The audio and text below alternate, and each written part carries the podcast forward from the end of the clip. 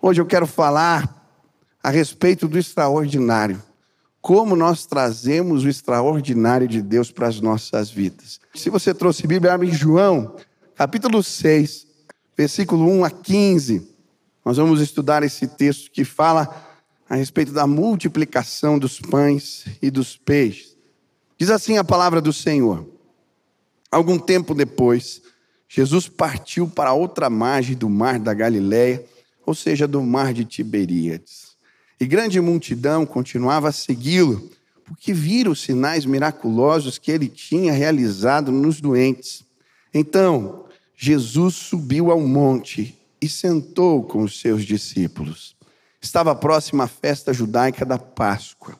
Levantando os olhos e vendo uma grande multidão que se aproximava, Jesus disse a Filipe: Onde compraremos pão para esse povo comer? Fez essa pergunta apenas para pô-lo à prova, pois já tinha em mente o que ia fazer. Filipe lhe respondeu: duzentos denários não comprariam pão suficiente para que cada um recebesse um pedaço. Outro discípulo, André, irmão de Simão Pedro, tomou a palavra. Aqui está um rapaz com cinco pães de cevada e dois peixinhos. Mas o que é isso para tanta gente? Disse Jesus: mandem o povo assentar. Eram cerca de cinco mil homens. Então Jesus tomou os pães, deu graças e os repartiu entre os que estavam, assentados tanto quanto queriam, e fez o mesmo com os peixes. Depois que todos receberam o suficiente para comer, disse aos seus discípulos: Ajuntem os pedaços que sobraram, que nada seja desperdiçado. Então, eles os ajuntaram e encheram doze cestos com os pedaços dos cinco pães de cevada, deixados por aqueles que tinham comido. Depois de ver o sinal miraculoso que Jesus tinha realizado, o povo começou a dizer: sem dúvida, este é o profeta que deveria vir ao mundo. Sabendo Jesus que pretendiam proclamá-lo rei à força, retirou-se novamente sozinho para o monte. Esse texto que acabamos de ler se encontra no livro de João. E esse livro também é chamado Livro dos Sinais. Se tem um livro bom para pregar sobre o extraordinário de Deus, é esse. O próprio autor, João, no capítulo 20, lá no finalzinho, versículo 31, ele vai dizer que o propósito desse livro é revelar os sinais milagrosos que Jesus fez, para que aqueles que ouvissem sobre esses sinais pudessem crer que Jesus é o Filho de Deus e, crendo nele, recebam a vida eterna. São sete sinais.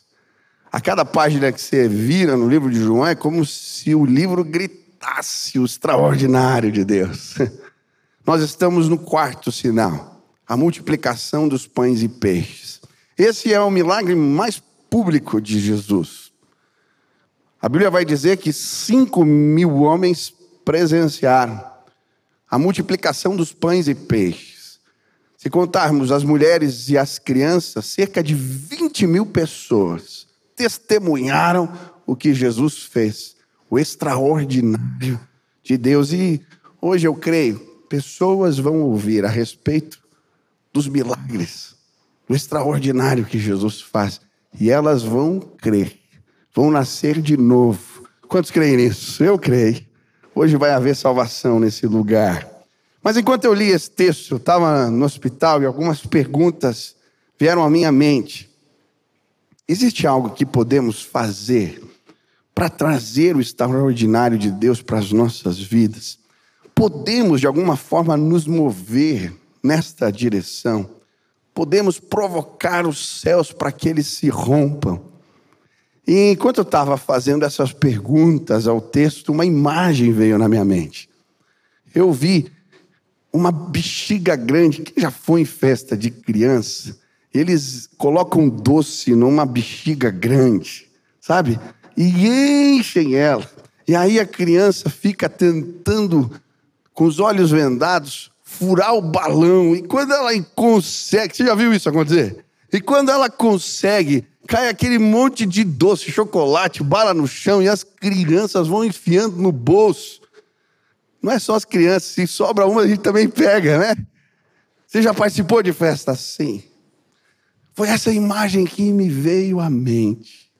E sabe, eu creio, Deus vai nos levar no lugar onde os céus se rompem. E os presentes da graça de Deus vão se esparramar na sua casa, entre os seus, neste lugar, em nome de Jesus. Eu quero me mover nesta direção. Quantos desejam isso? Eu estava no hospital e clamava: Deus, me faz encontrar esse lugar, que se rompam os céus. Esse foi o clamor de Isaías, no capítulo 64, quando ele ora ao Senhor assim: Ah, se rompesse os céus e descesses, os montes tremeriam diante de ti, como quando o fogo acende os gravetos e faz a água ferver. Desce para que os teus inimigos conheçam o teu nome e as nações tremam diante de ti, pois quando fizestes coisas tremendas, coisas que não esperávamos, descestes e os montes tremeram diante de ti. Desde os tempos antigos ninguém ouviu, nenhum ouvido percebeu, e olho nenhum viu outro Deus além de ti, que trabalha para aqueles que nele esperam. Aleluia. Esse é o meu clamor essa noite. Que se rompam os céus, que a glória de Deus se manifeste e que junto com ela os sinais maravilhosos do Senhor nos alcancem. Você quer fazer dessa a sua oração também? Mas o que esse texto que acabamos de ler nos ensina sobre o extraordinário de Deus? Existe algo que podemos fazer para trazer o extraordinário de Deus para as nossas vidas? E observando o milagre da multiplicação e dos peixes, o Senhor falou comigo sobre algumas atitudes que Ele espera de nós, enquanto igreja, para manifestar coisas extraordinárias entre nós. Hoje de manhã eu falei de três atitudes. Quem estava aqui ouviu sobre uma busca implacável. Eu falei da multidão. Jesus pegou um barquinho para fugir da multidão. Quando ele senta para descansar, ele olha a multidão veio atrás dele. Perímetro do lago, 53 quilômetros. Eles andaram muito para chegar onde Jesus estava. Eu não sei se 15, se 20 quilômetros, eles andaram muito. Sabe, o extraordinário de Deus acontece quando existe dentro de nós uma busca implacável por Jesus. Depois aprendemos aqui que o extraordinário acontece quando geramos ambientes de fé. Os testemunhos dos milagres de Jesus se espalhavam e por isso aquela multidão não apenas procurou Jesus, mas procurava com fé. E eu falei sobre gerarmos ambientes de fé. Quantos querem viver o extraordinário de Deus? Você precisa gerar ambientes de fé na sua casa. Como é que a gente faz isso? Testemunhando o que Deus fez, contando as histórias. E nós terminamos falando hoje de manhã que o extraordinário acontece quando a gente aceita os convites de Jesus para nós. Eles são gerais, alguns para todos, e outros especiais. Deus tem convites que são específicos para você. E quando a gente aceita os convites de Jesus, o extraordinário acontece.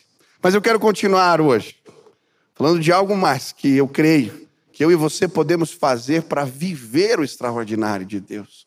A quarta lição é responsabilidade diante das necessidades.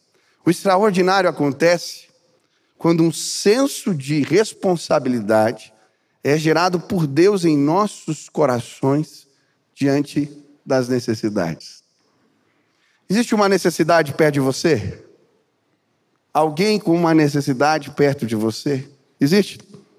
Talvez você esteja mais perto do extraordinário que você imagina. O extraordinário acontece diante das necessidades.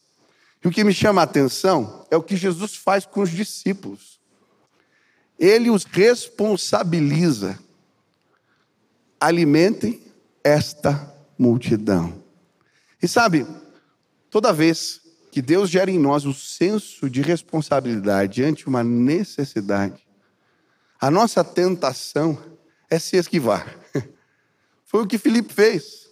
Ele olhou para o tamanho da multidão: como é que eu vou alimentar esse monte de gente? Nem se eu tivesse uma montanha de dinheiro. Não, tinha, não tem o que fazer, não tem como. E muitas vezes as necessidades que estão diante de nós, elas parecem grandes demais. E um sentimento de impotência toma conta do nosso coração. Mas quando a gente ousa se responsabilizar, a gente começa a crer. Dá para fazer alguma coisa. Dá para começar. E aí o extraordinário de Deus acontece. Sabe, hoje Deus vai aguçar seus olhos. Você vai sair daqui enxergar coisas que antes você não enxergava. Necessidades, talvez dos seus filhos, talvez da sua esposa, que você não era capaz de ver, mas os seus olhos serão aguçados. Necessidades de pessoas que estão na rua, perto de onde você mora, do seu vizinho, necessidades sociais. E quando nós nos responsabilizamos, ah, começamos a acreditar que é possível fazer alguma coisa, o extraordinário acontece. Eu gosto da história de George Miller. Um dia, George Miller estava passando na frente de um manicômio e ele vê uma criança pedindo ajuda. Naquela época na Inglaterra, não existiam orfanatos. E quando uma criança perdia os seus pais, ela era colocada num manicômio, era abrigada ali.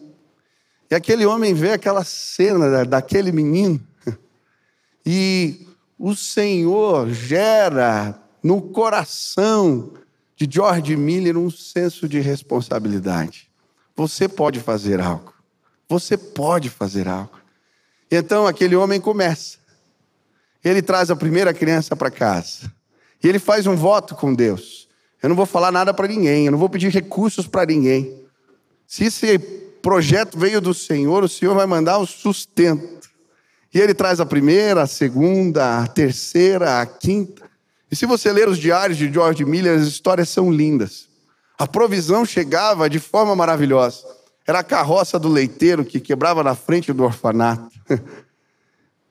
E na hora que eles não tinham o café da manhã, chegava ali aquele homem com leite e com pão. Milagres, histórias. E sabe, se hoje existem orfanatos, é porque um homem viu uma criança no manicômio e um senso de responsabilidade foi gerado no seu coração. No final da vida de George Miller, mais de 3 mil crianças tinham passado pelos seus orfanatos. Deus quer gerar senso de responsabilidade em nossos corações. Eu gosto da história do milagre de Dunkerque. Eu acho bonito. Milhares de, de soldados britânicos estavam emparedados, iam morrer. Eles não tinham o que fazer. Churchill está ali desesperado, e ele vê um ventilador, dínamo, escrito. E ele tem uma ideia maluca. Ele vai para o rádio e convoca os civis que têm barco para irem buscar os soldados. E aí acontece o milagre de Dunkerque. Quando aquele homem convoca as pessoas pelo rádio, um senso de responsabilidade é gerado num monte de civil que tinha barco. E eles resgatam mais de 300 mil homens, porque uma necessidade havia. E gente começou a se mover nessa direção. Sabe, são tantos problemas no nosso país. Nós andamos pelas ruas e a sensação que dá é que não dá para fazer nada, que está longe do meu alcance. Mas hoje, em nome de Jesus, a minha oração é que Jesus gere um senso de responsabilidade no nosso coração, diante das necessidades que estão diante de nós. Você pode fazer alguma coisa. Você pode fazer alguma coisa. Você pode fazer alguma coisa. Que hoje, em nome de Jesus, a gente escute o convite de Deus. Nós podemos alimentar uma multidão. Quantos creem nisso? Você quer viver o extraordinário? Tem uma necessidade perto de você, alguém passando necessidade perto de você, levante a mão. Nossa, Deus vai aguçar seus olhos. Deus vai aguçar seus olhos. Eu estou vendo irmãos carregando pessoas, tirando da rua, adotando meninos, começando projetos, fazendo coisas novas. O extraordinário vai acontecer em nome de Jesus. Você crê nisso? Eu nunca me esqueço, eu estava indo embora do parolinho, vi um menino sentado na soleira da porta, com um sorriso lindo, me dando tchau. Nós tínhamos com um grupo aqui começado uma série de reformas de casas que tinham pegado fogo ali no parolim. E quando eu virei a rua com a missionária, ela falou para mim: Ó, que os pais do menino estavam jogados. Aquele menino tinha a idade do meu filho. Eu lembro que eu entrei no carro e eu comecei a chorar, porque o meu filho ele queria um dinossauro, ele gostava de dinossauro, eu dava para ele. Mas aquele menino fez o que para estar tá ali? Falei, Deus, não dá para fazer nada, não sei o que eu vou fazer. Assim começou a dar aula de balé para as crianças. Depois nós passamos pela rua, procuramos um lugar para uma igreja. Deus nos deu um terreno, cinco galpões, porque nós oramos por aquele lugar. Hoje tem uma igreja ali, tem projeto profissionalizante para ensinar a cortar cabelo, para ensinar a trabalhar com pet, para ensinar a fazer costura. As mulheres estão produzindo, tem gente se convertendo, tem gente sendo amparada projeto da Cristolândia se aproximou, nós já tiramos vários que estão sendo tratados na casa de recuperação. Você pode começar a fazer alguma coisa. Talvez tenha um menino na soleira da porta. Se responsabiliza, nós vamos alimentar uma multidão. Você crê nisso? Deus vai fazer algo através da sua vida, eu creio. Mas a outra lição, a última lição, que eu queria compartilhar hoje. O extraordinário de Deus acontece quando existe nas nossas vidas uma entrega total. Tudo que aquele menino tinha eram cinco pães e dois. Eu hoje de manhã falei, eram cinco pães de cevada. O pão de cevada era um pão de inferior qualidade. Era usado normalmente para alimentar os animais. E por isso tinha dois peixinhos, provavelmente pequenos e bem salgados, para dar um pouco de sabor ao pão que era ruim. Aquele menino, além de ser criança, era pobre. Mas sabe o que me agrada nas crianças? É que elas são despojadas, destemidas. Elas não fazem muita conta, elas não pensam muito. Aquele menino não tem receio de entregar para Jesus tudo o que ele tinha. Sabe, talvez se fosse eu e você, a gente ia entregar ou cinco pães, ou só os dois peixinhos. Aliás, eu dou graças a Deus, eu cheguei no culto hoje, o Lauro falou: você está bonito. É que nesse tempo que eu fiquei no hospital, eu perdi oito quilos. Mas se você é guloso que nem eu, você ia querer garantir um pedaço do lanche, pelo menos. E normalmente, quando a gente faz as entregas, elas são assim, parciais.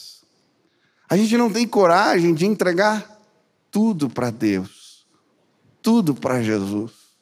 A gente dá uma área da vida, a gente entrega um pedaço da história. E por isso o extraordinário de Deus não acontece. Mas sabe, a Bíblia, quando nos fala da nossa relação com Jesus, ela vai dizer que ele precisa ser Senhor nas nossas vidas. E o senhorio de Deus tem a ver com, ele é dono de tudo. Sabe, quando eu leio a Bíblia, eu gosto como os personagens bíblicos se apresentam diante de Deus. Paulo, na maioria das suas cartas, ele vai se apresentar como servo de Jesus Cristo. A palavra servo ali é doulos, no grego, quer dizer escravo. Ele está dizendo: o Senhor é dono da minha vida, o Senhor que manda na minha vida. Eu te entreguei tudo. Eu também gosto como a Bíblia vai relatar os cargos de liderança da igreja. A maioria dos nomes são nomes de escravos. A palavra ministro, ela era um remador, sabe aqueles barcos romanos que eles usavam os remos, ficava um cara com bumbo batendo, e aqueles escravos tinham que remar? A palavra ministro significa isso, era esse escravo. A palavra diácono era o garçom que servia as mesas. A palavra dispenseiro Pedro se apresenta assim na palavra de Deus. Dispenseiro era o escravo que administrava as dispensas, daí o nome. Quando o dono de terras ia embora, ele que repartia, que administrava, que estava na dispensa. A Bíblia vai nos falar da nossa relação com Deus. Mesmo os líderes são servos, são ministros, são diáconos, são dispenseiros. Porque com Jesus, quando a gente entrega tudo, é que a gente experimenta o extraordinário do Senhor. Sabe, eu estava lendo o livro há algum tempo atrás, aquele livro Fé e Finanças do Lauren Cunningham. Quem já leu esse livro? Você não leu, vale a pena ler. E ele vai defender no livro que quando a gente entrega para o Senhor, a gente tem que entregar toda a nossa vida. E muitas vezes, quando a gente administra os recursos, a gente deixa de perguntar para Deus o que a gente tem que fazer com os 90% que não são dízimo. E ele fala: Deus é dono de tudo. Eu aprendi que eu tinha que perguntar tudo para Deus. Um dia, ele conta, eles iam fazer uma campanha missionária para arrecadar valor para um, construir um centro missionário ah, em determinada região. E era um valor alto. E eles iam fazer a reunião no dia seguinte. E ele queria, o Loren, comprar uma roupa nova para fazer Cooper. Ele foi na loja antes da reunião, um dia antes, e ele encontrou lá uma roupa bonita de Cooper.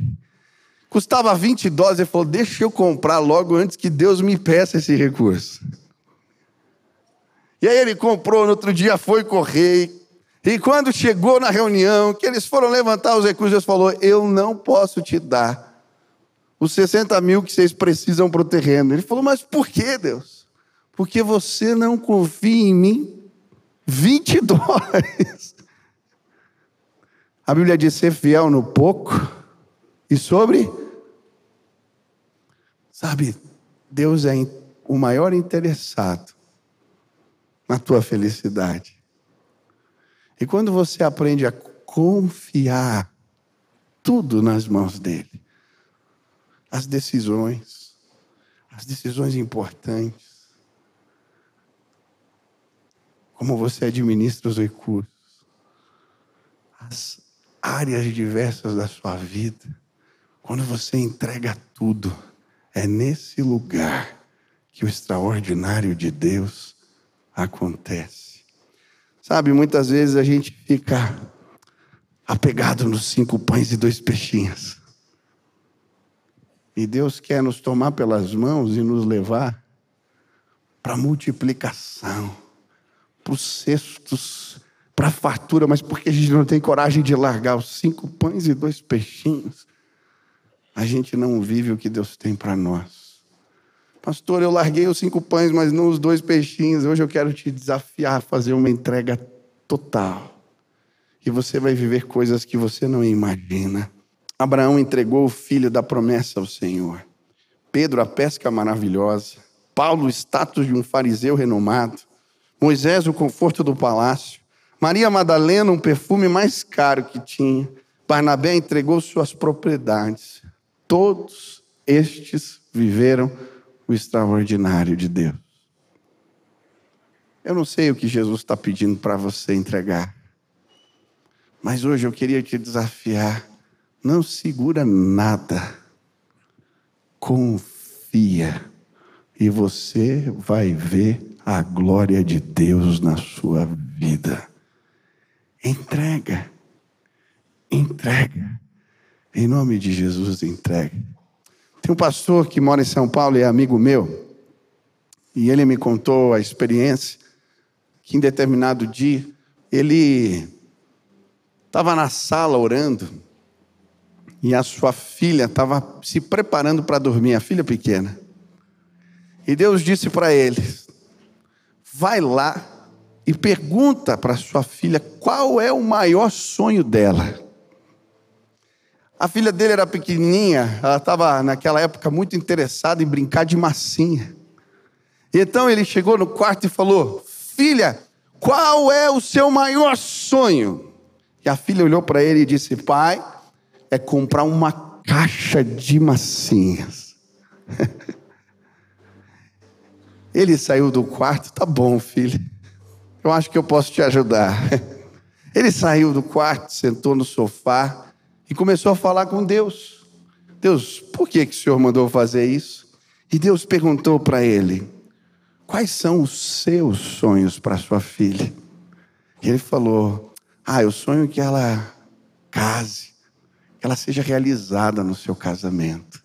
Eu sonho que ela possa ser próspera no seu trabalho, que ela seja uma mulher de Deus, que ela conheça nações, que ela conheça outros povos, outros países e seja realizada. E ele começou, ficou minutos falando dos sonhos que ele tinha para sua filha. E aí Deus perguntou para ele: Os teus sonhos são melhores do que dela? Ele disse: Com certeza. E aí Deus falou para ele: Assim são os meus sonhos a teu respeito. Isaías vai dizer: Assim como os céus são mais altos do que a terra Assim são os planos de Deus para nós. Os seus caminhos são mais altos do que os nossos, os seus pensamentos são mais altos do que os nossos, mas às vezes a gente está agarrado na caixa de massinhas. E Deus está dizendo: Eu tenho coisas maiores para você. Eu creio a multiplicação vai acontecer na sua casa. Ah, Deus vai fazer coisas incríveis. Se você tiver coragem de dar passos de fé, se responsabilizar por aquilo que Deus está te chamando para se responsabilizar e a fazer entregas. Entregas totais. É nesse lugar que o extraordinário acontece. Sabe, eu fico imaginando os discípulos dentro daquele barco cheio d'água, agarrados. Eles já tinham tentado jogar água para fora do barco, mas as ondas continuavam vindo e enchendo d'água aquele barquinho. Às vezes a gente fica em barcos furados achando que ali estamos seguros. Que segurança num barco cheio d'água. Jesus está dizendo para nós: venham, eu quero fazer vocês andarem sobre as águas. Ah, hoje eu quero te convidar a viver o extraordinário de Deus na sua vida. Larga esse barco furado. Ele não resolveu o teu problema. Não é suficiente. Larga a caixinha de massinhas. Larga os cinco pães, pães de cevada e dois peixinhos. Deus tem planos maiores para você. Quantos creem nisso?